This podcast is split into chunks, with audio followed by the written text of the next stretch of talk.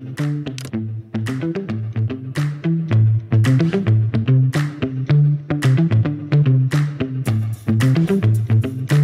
estimados hermanos y amigos de Grupo Unidad, les saludo en el amor del Señor Isaac Marrón Gagiola, obispo supervisor de la Iglesia Apostólica del Distrito de Tijuana, servidor. Hoy deseo felicitarles ampliamente por sus primeros 40 años de ministerio. A través de este, muchos hemos sido bendecidos y hoy nos unimos al regocijo de la Iglesia y a la acción de gracias al Señor porque Dios les ha traído hasta aquí en una serie de fructíferas y hermosas jornadas. Como representante de nuestra iglesia, les agradecemos profundamente el apoyo que nos han brindado, como a muchos, ya que cada vez que se ha requerido han extendido su mano generosa. Muchas gracias. Deseo sinceramente que el Señor siga ensanchando su territorio en todas las áreas y vean nuevas fronteras más allá de lo que podemos imaginar, que muchos más sigan conociendo del amor de Dios a través de su hermoso ministerio en esta siguiente etapa del camino. El Señor Todopoderoso les bendiga. Enhorabuena.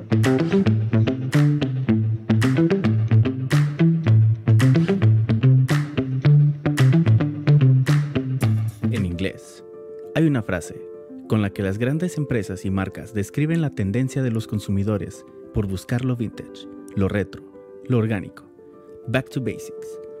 Parece que todos experimentamos una curiosa sed por el origen, por lo básico. Pero ¿qué es lo básico?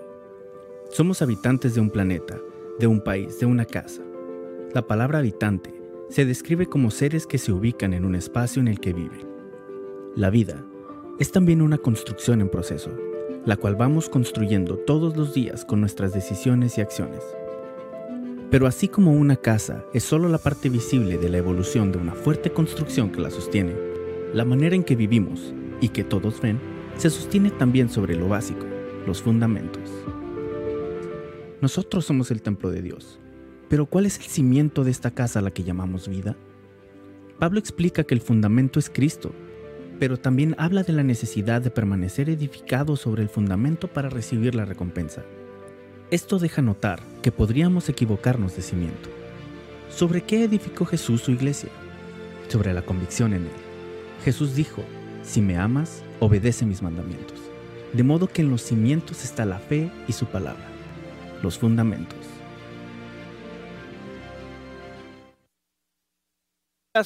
Buenos días familia. Dale un aplauso fuerte a Dios. Fuerte, fuerte, porque Dios es bueno. Dios es fiel. Dios es justo. Dios nos ama. Y es una oportunidad increíble que podemos estar una semana más aquí reunidos. Bienvenidos. Si es primera vez que vienes, esta es tu casa. Por favor, siéntete cómodo, eh, abrazado en este lugar. Si es primera vez que estás ahí en internet también. Y queremos saludar en especial esta mañana, a esta hora, a Unidad eh, Church, ahí en Phoenix, Arizona. Dame un aplauso a Dios por la familia que está en Arizona. Se están conectando esta mañana con nosotros.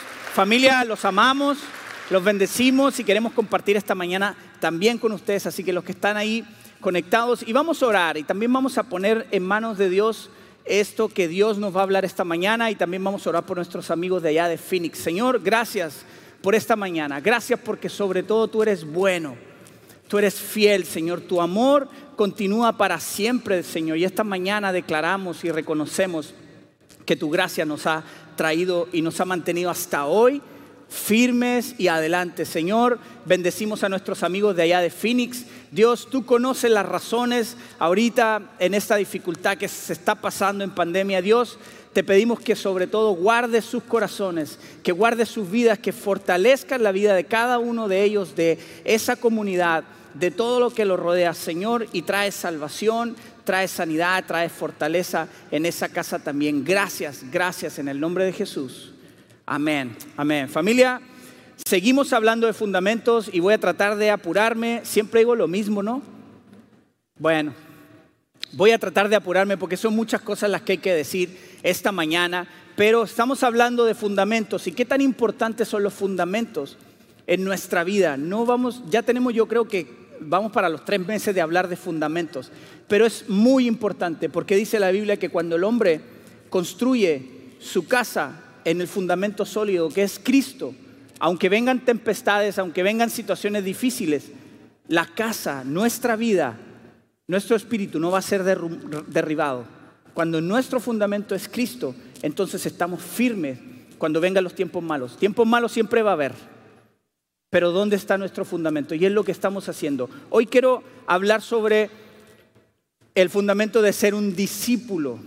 Y muchos de nosotros podemos llamarnos discípulos, pero estamos seguros lo que es un discípulo. Estamos seguros lo que significa ser un discípulo.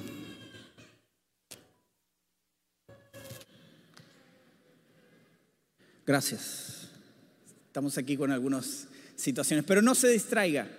Estamos hablando sobre ser discípulos y qué tan importante es. Cuando yo les pregunto, si les pregunto, ¿eres un discípulo de Cristo? ¿Estás siendo un discípulo de Cristo? A lo mejor podría responder esa pregunta diciendo, mm, sí, creo en Dios. Sí, sí voy a la iglesia y hago comunidad. Sí, sí ayudo a los pobres, a los necesitados. Sí lo hago. No, no estoy, no estoy engañando a mi familia. No estoy robando mi trabajo. Sí, soy religioso. Tengo una religión. Lo cierto es que ninguna de estas respuestas contesta la pregunta. ¿Eres verdaderamente un discípulo de Cristo? Y si bien es cierto, estas cosas que yo acabo de mencionar son parte de ser un discípulo de Cristo no necesariamente significa que estamos siendo verdaderamente un discípulo de Cristo. Muchas, de estas que mencioné ahorita pueden ser nuestra respuesta, pero no necesariamente podemos estar siendo un discípulo. Nuestra visión como iglesia, como grupo unidad, es que toda persona sea un fiel seguidor de Jesucristo, o sea, un discípulo. Nuestra visión como iglesia es hacer discípulos de Cristo. Nuestra visión como iglesia global a nivel de todo el mundo es hacer discípulos. Esa es nuestra visión y ese es nuestro compromiso como iglesia. Entonces necesitamos saber si somos verdaderamente discípulos y para eso quiero que me acompañen a Lucas 14 del 25 al 35. Seguramente han oído este relato y a lo mejor en muchos casos nos ha quedado un poquito grande lo que Dios ha querido decir en este relato de Lucas capítulo 14. Si no han leído, qué bueno. Si no lo han leído, se los presento. Lucas 14. Vamos a leer y dice así. Una gran multitud seguía a Jesús. Diga conmigo, seguía a Jesús. Y él les dio, se dio vuelta y les dijo, si quieres ser mi discípulo, diga conmigo discípulo, debes aborrecer a los demás, a tu padre y madre, esposa e hijos, hermanos y hermanas, sí, hasta tu propia vida. De lo contrario, no puedes ser mi discípulo.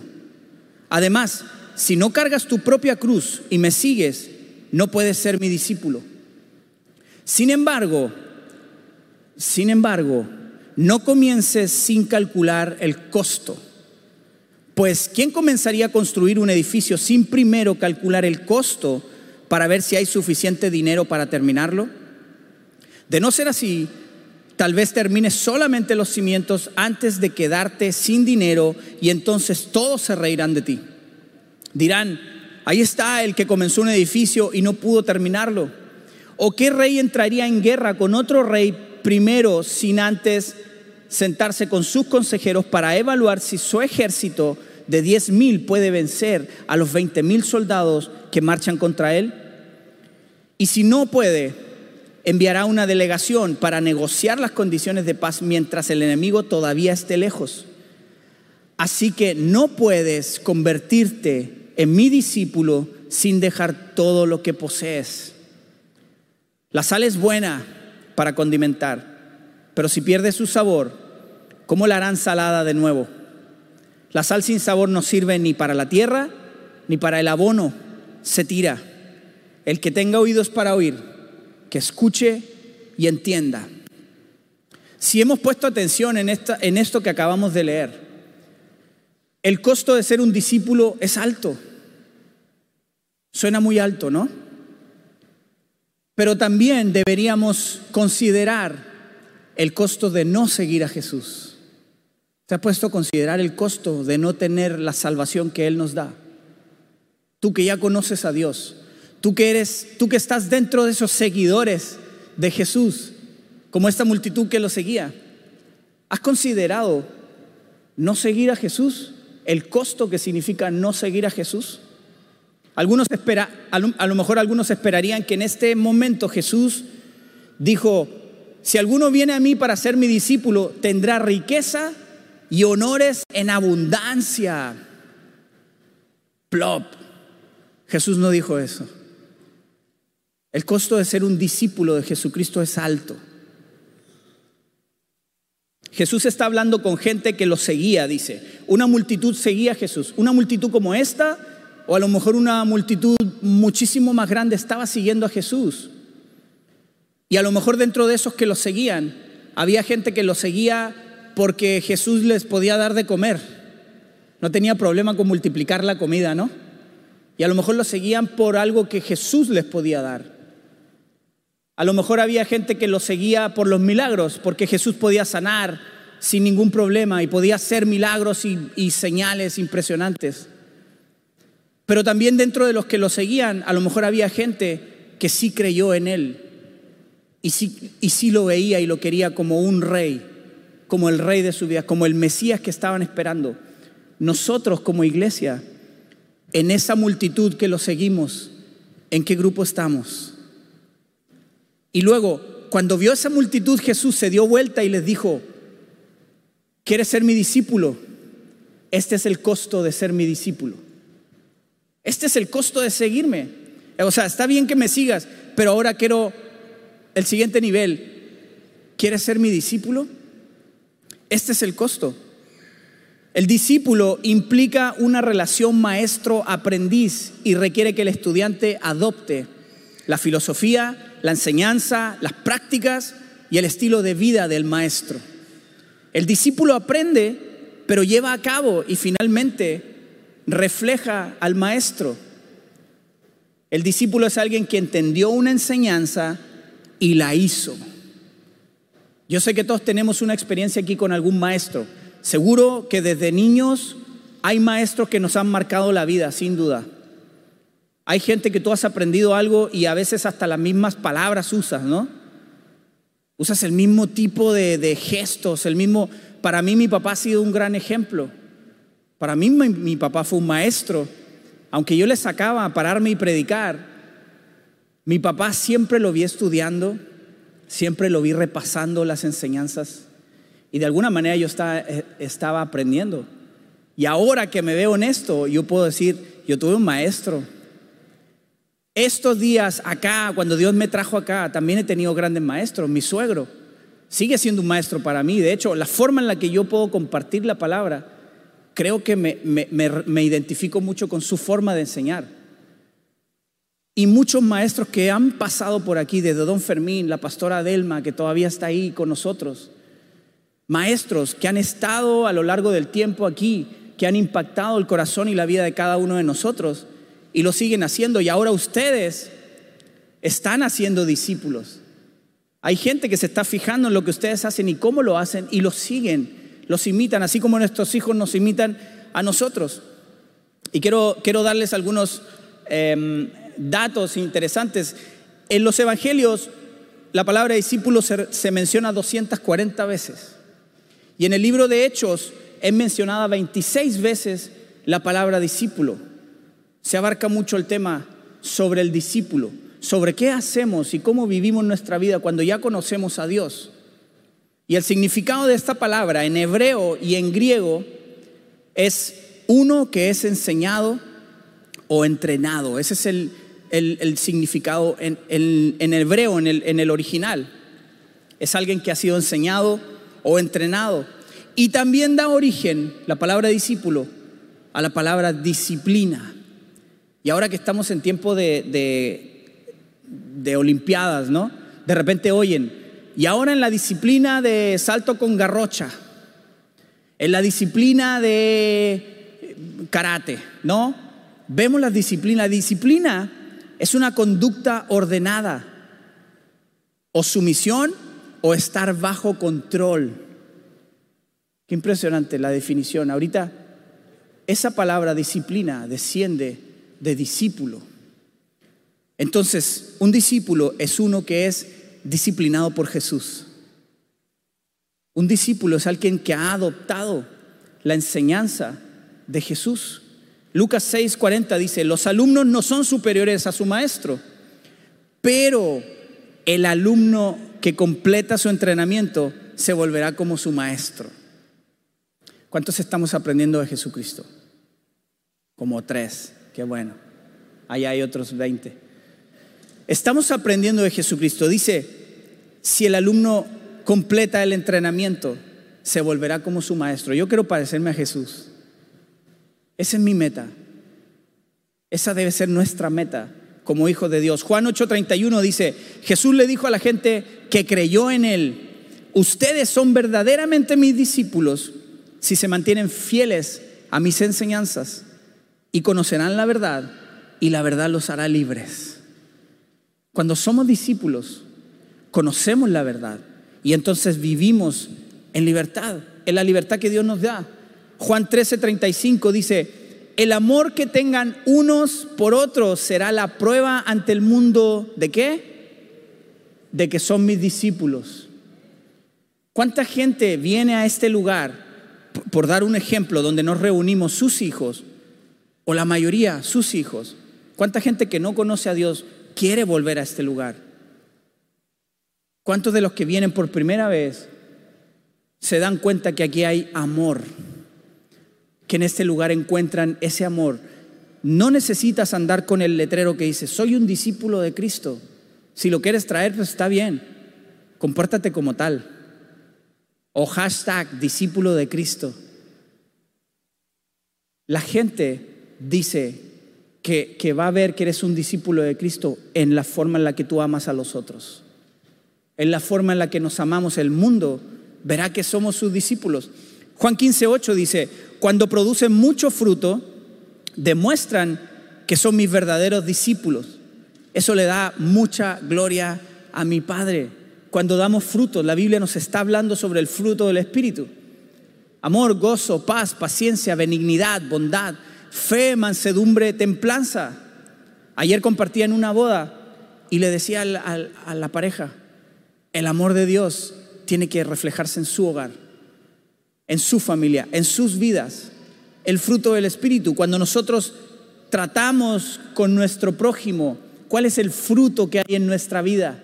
Bueno, ese fruto es, es testimonio de que somos realmente discípulos de Cristo.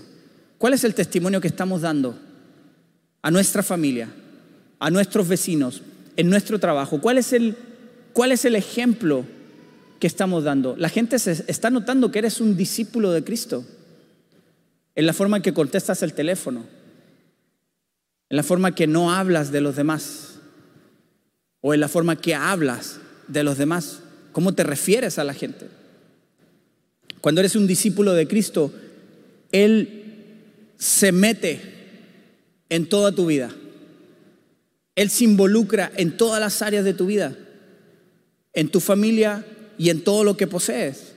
Y muchas veces, muy interesante esto, muchas veces nuestros deseos, nuestros sueños, invitamos a Jesús. Jesús, mira, ven lo que, lo que voy a hacer. Hey Jesús, mira, vente, acompáñame. Tengo pensado hacer esto. Y ahorita di un ejemplo poquito más claro. Muchas veces decimos, Jesús es, Jesús es mi copiloto, ¿no? Jesús es mi copiloto y hacemos a Jesús el copiloto de nuestra vida, en vez de hacerlo el conductor, el piloto, el que conduce nuestra vida. Pero también daba este ejemplo. Los que, los que, los que van de, acompañante del conductor me, van a decir que es cierto. Pero ¿qué hace el copiloto siempre que, alguien va manejando, que otra persona va manejando? ¿Qué va haciendo el copiloto? Díganlo, no se hagan que no lo hacen. Vas dando instrucciones, ¿no? El copiloto siempre dice, no te metas, no, dale a la derecha, porque no, aquí frena. Y hasta le picas el piecillo, ¿no? Así, a ver si frena el, el... Y el que conduce, ¿qué dice? A ver, ¿quién está manejando?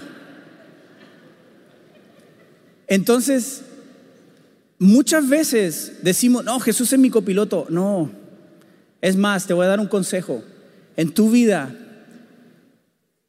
haz a Dios el conductor, pero siéntate en el asiento de atrás. No seas el copiloto de tu vida. Mejor siéntate en el asiento de atrás y disfruta del viaje que Dios hace contigo.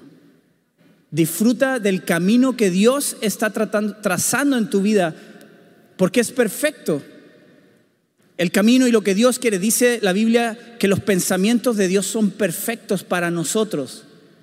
Dice que la voluntad de Dios es buena, agradable y perfecta. Entonces, si Él conduce nuestra vida, tú nada más siéntate en el asiento de atrás y disfruta. Te comes unos sándwiches de huevo con un buen café. Disfruta. Mateo capítulo 10, versículo 37 nos explica de otra manera lo que Jesús está diciendo con aborrecer. Dice, si amas a tu padre o a tu madre más que a mí, no eres digno de ser mío. Si amas a tu hijo o a tu hija más que a mí, no eres digno de ser mío.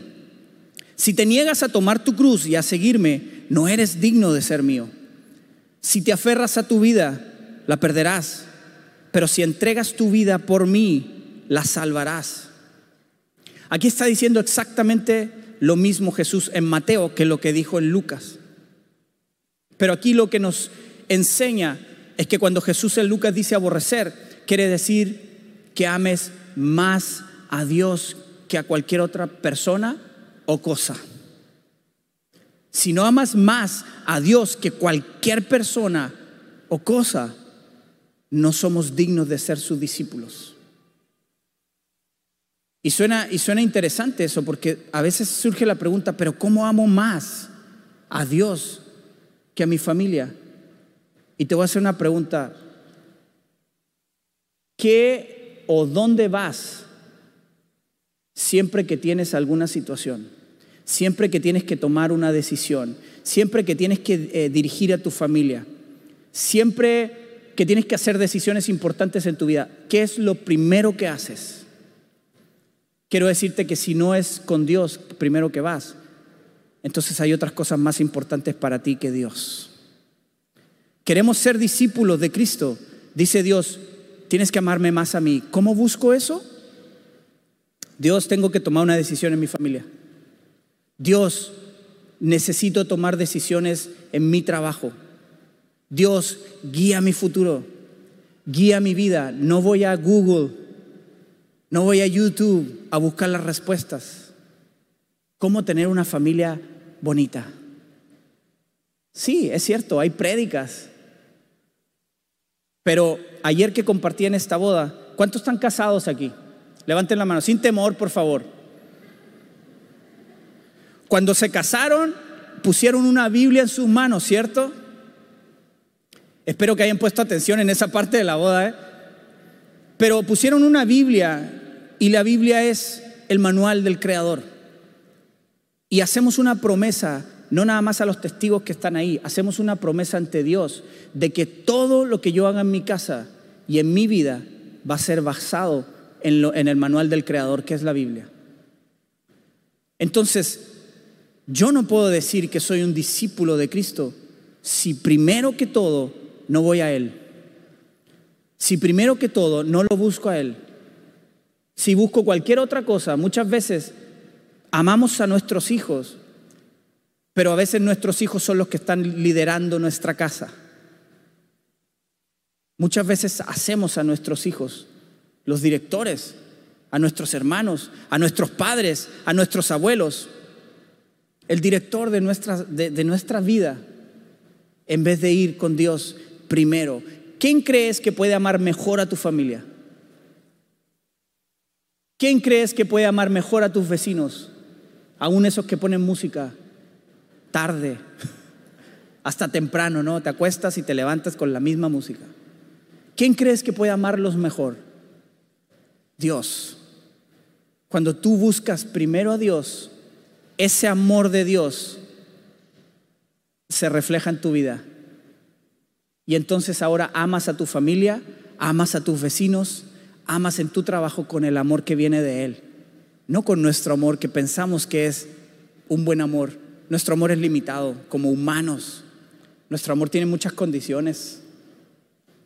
El amor de Dios no es así. Éxodo 20, capítulo eh, Éxodo 20 nos habla sobre, a ver, ¿de qué habla el, el Éxodo 20? Los diez mandamientos, muy bien. Siguiente pregunta. ¿Cuáles son los diez mandamientos? ah, pues sí, sí, sí. ok, no, no, se las voy a... Se las voy a poner más fácil. ¿Cuál es el primer mandamiento? El primer mandamiento es amar al Señor y no tener ídolos.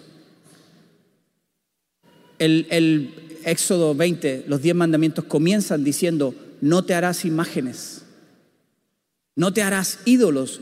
En Lucas dice, no amarás a algo más que a mí. ¿Por qué? Porque lo mencioné recién, muchas veces hasta nuestros hijos, nuestro trabajo, nuestra familia puede estar en primer lugar que Dios. Si somos verdaderamente discípulos de Cristo, Él está primero, Él debe ser primero. Por eso dice la Biblia, no comienzas o no comiences si no has calculado el costo. El costo es alto, pero es una bendición para todo lo que hacemos y para todo lo que vivimos. Cuando realmente caminamos con fe en ese costo, es una bendición para nuestra vida y es una bendición para todo lo que nos rodea. Entonces, tenemos que tener cuidado con los ídolos que podemos generar en nuestra vida. También este versículo nos habla de cargar nuestra cruz. La Biblia en, en ese tiempo de Jesús, cuando alguien cargaba una cruz, significaba muerte. Cuando tú veías a alguien cargando una cruz, es porque ya no ibas a ver más a esa persona. Esa cruz significaba muerte, significaba morir. Y cuando Jesús dice acá, el que no cargue su cruz, no, es digno de mí, no puede ser mi discípulo. ¿Y cargar tu cruz qué es? Morir a nosotros, morir a mi carne, morir a mis deseos, mis deseos naturales, carnales, como qué, por ejemplo, algún vicio no sé, el alcohol, que sé que genera o provoca cosas en nuestra vida, en nuestra familia, en todo lo que nos rodea. El, estar en pornografía. Es morir cuando yo decido, ¿sabes qué? Decido morir a esto. Hay gente que reconoce que las redes sociales les hacen mal y han decidido, ¿sabes qué? Voy a morir a esto voy a cargar mi cruz y te voy a seguir, Jesús. Cargar la cruz es, pedir, es poder pedir perdón. Es poder cargar ese orgullo. ¿Sabes qué? Voy a cargar mi cruz del orgullo y voy a pedir perdón. Jesús, Jesús podría haber, cuando fue a la cruz, podía haber dicho, hey, espérenme, yo soy Dios. Yo puedo consumirlos a todos ustedes. El Señor cargó nuestra cruz del pecado. El Señor cargó nuestra vida, nuestras enfermedades. Y Él decidió entregar su vida y salvarnos y sanarnos y proveer en nuestra vida la salvación. Y dice la Biblia que todas las cosas ha provisto en nuestra vida. Él pudiendo hacerlo, cargó su cruz, que éramos todos nosotros, el pecado de todos nosotros en esa cruz.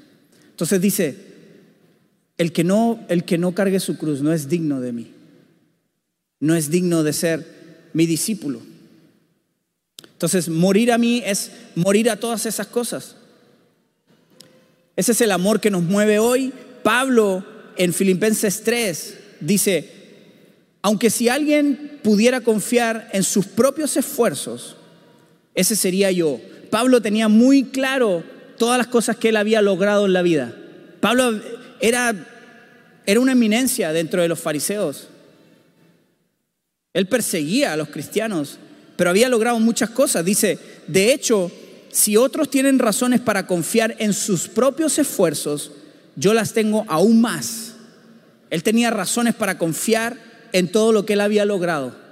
Pero el versículo 7 dice, antes creía que esas cosas eran valiosas, pero ahora considero que no tienen ningún valor debido a lo que Cristo ha hecho. Así es, todo lo demás no vale nada cuando se le compara con el infinito valor de conocer a Cristo Jesús, mi Salvador. Un discípulo de Cristo ha muerto a todo para poner sobre todo a Dios. No importa lo que yo haya logrado en mi vida, no es más importante que lo que Dios hizo por mí. Un discípulo de Cristo reconoce sobre todas las cosas lo que Cristo ha hecho en su vida, en su corazón, y lo que sigue haciendo cuando tú lo buscas. Dice, versículo 12, tampoco se está jactando de él ser un perfecto, dice, no quiero decir que ya haya logrado estas cosas, ni que ya haya alcanzado la perfección, pero sigo adelante a fin de hacer mía esa perfección, para la cual Cristo Jesús primeramente me hizo suyo él está consciente de todo lo que ha logrado en la vida, en, este mundo. Pero sobre todo está Dios. Pero dice, ¿sabes qué? Aún cuando nosotros podemos decir, Pablo, Pablo era el, el lenguaje mexicano, era el chacas, el perrón. Pablo es un gran ejemplo de discípulo para nosotros. Y él mismo en otras versiones dice, todo lo que he hecho lo considero como basura comparado con lo que Dios ha hecho en mí un discípulo de Cristo, seguimos caminando en esa perfección que Dios tiene para nosotros. ¿Dónde está Cristo en tu vida? ¿Dónde está Cristo en nuestra vida? ¿En qué posición está? Basado en lo que dice Lucas 14, ser un verdadero discípulo es amar más a Dios. Quiero leerles, son algunos puntos. ¿Cuáles son las verdaderas experiencias de un discípulo de Cristo? Estas cosas son infalibles de un discípulo de Cristo, un verdadero discípulo. Punto número uno, el verdadero discípulo debe nacer de nuevo. Dice Juan 3:3, Jesús le respondió, te digo la verdad, a menos de que nazcas de nuevo, no puedes ver el reino de Dios. Es necesario reconocer a Jesús en nuestro corazón, en nuestra vida, y nacer de Él cuando nosotros nacemos, tenemos un nacimiento natural, físico. Cada quien nació de su mamá, espero. Cada uno nació en un nacimiento natural, pero dice la Biblia que el verdadero discípulo ha nacido del Espíritu. Y cuando nacemos del Espíritu de Dios, entonces podemos amar. Dice 1 Juan 4:7, queridos amigos, Sigamos amándonos unos a otros porque el amor viene de Dios y todo el que ama es un hijo de Dios y conoce a Dios. Pero el que ama no conoce a Dios porque Dios es amor. No hay un discípulo de Jesús que no haya nacido de nuevo. Es una experiencia fundamental para un discípulo, nacer de nuevo. Punto dos, el discípulo es una persona que ora Lucas 6:12 dice, cierto día, poco tiempo después, Jesús subió a un monte a orar y oró a Dios toda la noche. Toda la noche. A veces nos pasamos en el party, ¿no? Toda la noche. ¿Cuánto podemos pasarnos orando? Si acaso unos minutos, a veces segundos cuando comes. Un discípulo de Cristo ora el Señor estaba constantemente en oración y la Biblia dice, no se preocupen por nada. En cambio, oren por todo. Y todo en hebreo y en griego y en mexicano es todo. Oren en todo tiempo. La Biblia nos está diciendo, oren en todo tiempo. Oren sin cesar. No sin cesar, sin cesar.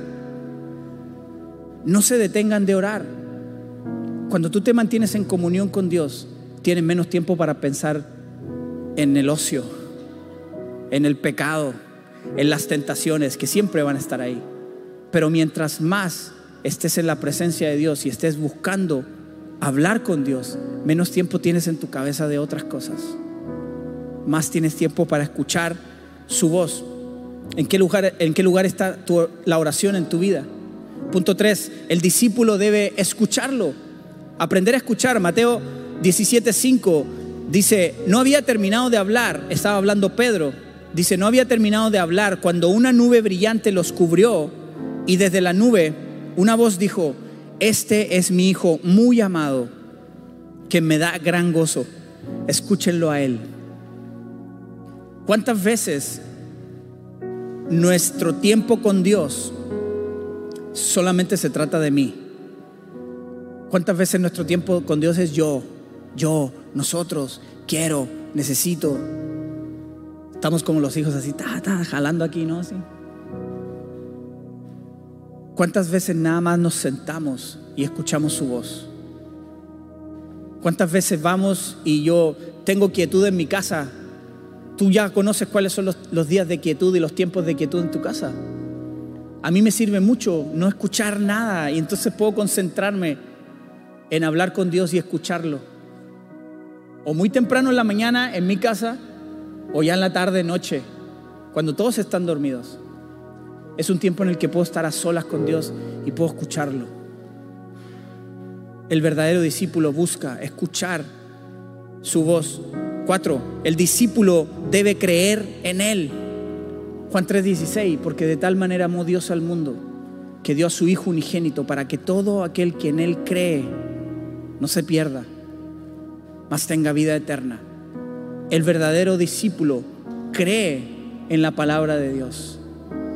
Si no creo en Él, no haré lo que dice. Si no creo en Él, no andaré en sus caminos. Si no creo en Él, no le obedeceré. Qué impresionante lo que pasó en las bodas de Caná, el primer milagro de Jesús. Si los sirvientes del vino de la boda no le hubieran creído a Jesús, se hubieran perdido una bendición impresionante. Algo tan sencillo, una instrucción en obediencia a Jesús, algo tan sencillo fue transformado en lo mejor de lo mejor. O sea, hizo una transformación, hizo una transformación que es imposible. El agua en vino, a menos que alguien aquí haga ese tipo de transformaciones. Ya hizo una transformación increíble, pero no nada más la transformó en un vino. Dice la Biblia que la transformó en el mejor vino. Un discípulo de Jesús escucha y el, quinto punto es, un discípulo será obediente. Juan 8:31 dijo, Jesús les dice a la gente que creyó en él, ustedes son verdaderamente mis discípulos si se mantienen fieles a mis enseñanzas y conocerán la verdad y la, la verdad los hará libres. La obediencia en un discípulo es fundamental. A veces hablamos de lo bueno que es Dios, pero no hablamos de la obediencia a Él. Nos gusta hablar de lo que Dios hace. Nos gusta hablar de quién es Dios, pero hablamos poco de ser obedientes. Entre nosotros nos hacemos ahí los loquillos, ¿no? Y sí, Dios es bueno y Dios es fiel, pero sé obediente. Dice la Biblia, asegúrate de obedecer la enseñanza de Dios. Lee su palabra, pero asegúrate de ser obediente, porque entonces ahí está la bendición. Punto 6, el discípulo lo amará. Juan 13:35, el amor que tengan unos por otros será la prueba ante el mundo de que son mis discípulos. Marcos 12:30 dice, ama al Señor tu Dios con todo tu corazón, con toda tu alma, con toda tu mente y con todas tus fuerzas. El discípulo de Cristo lo amará cuando hemos nacido de nuevo, entonces tenemos su amor y entonces podemos amar, amarnos unos a otros. Punto 7, el discípulo lo compartirá. Mateo 28, 19, por tanto, vayan y hagan discípulo de todas las naciones, comenzando ¿dónde? En Tijuana, en México y hasta lo último de la tierra. Un discípulo verdadero lo comparte. ¿Cuándo fue la última vez que dispusiste tu vida y tu corazón a compartir a alguien de Dios? ¿Está tu corazón ardiendo por hablarle a la gente? Cuando hoy es una necesidad, tu corazón está abierto para escuchar la necesidad y compartir el amor de Dios.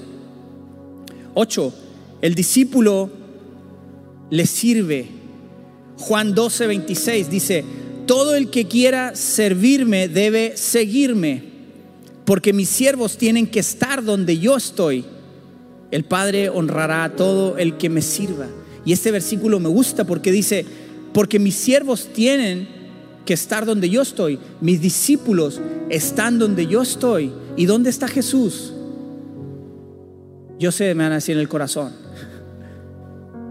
Pero la palabra dice que Jesús está en la necesidad. Dice, ¿por qué dices que te dimos de comer cuando te vimos hambriento? ¿Por qué dices que te visitamos cuando estabas enfermo o cuando estabas preso? ¿Por qué dices que te cubrimos de ropa cuando no tenías? Y Jesús dice, cuando lo hiciste con unos de ellos, de los que tenían necesidad, lo hiciste conmigo. Jesús está en la necesidad. Cuando nosotros somos verdaderos discípulos, nosotros les servimos. Decíamos la otra vez que somos embajadores, nosotros representamos el reino de Dios en este lugar.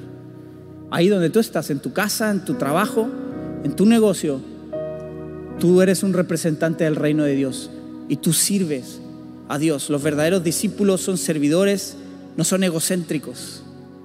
Piensan en los demás. Último punto, el discípulo sufre por él. Filipenses capítulo 1, versículo 21 ah, dice, pues para mí vivir significa vivir para Cristo y morir es aún mejor, dice Pablo. En algunas versiones, lo que, que aprendimos con Reina Valera, dice, para mí el morir es, el vivir es Cristo y el morir es ganancia.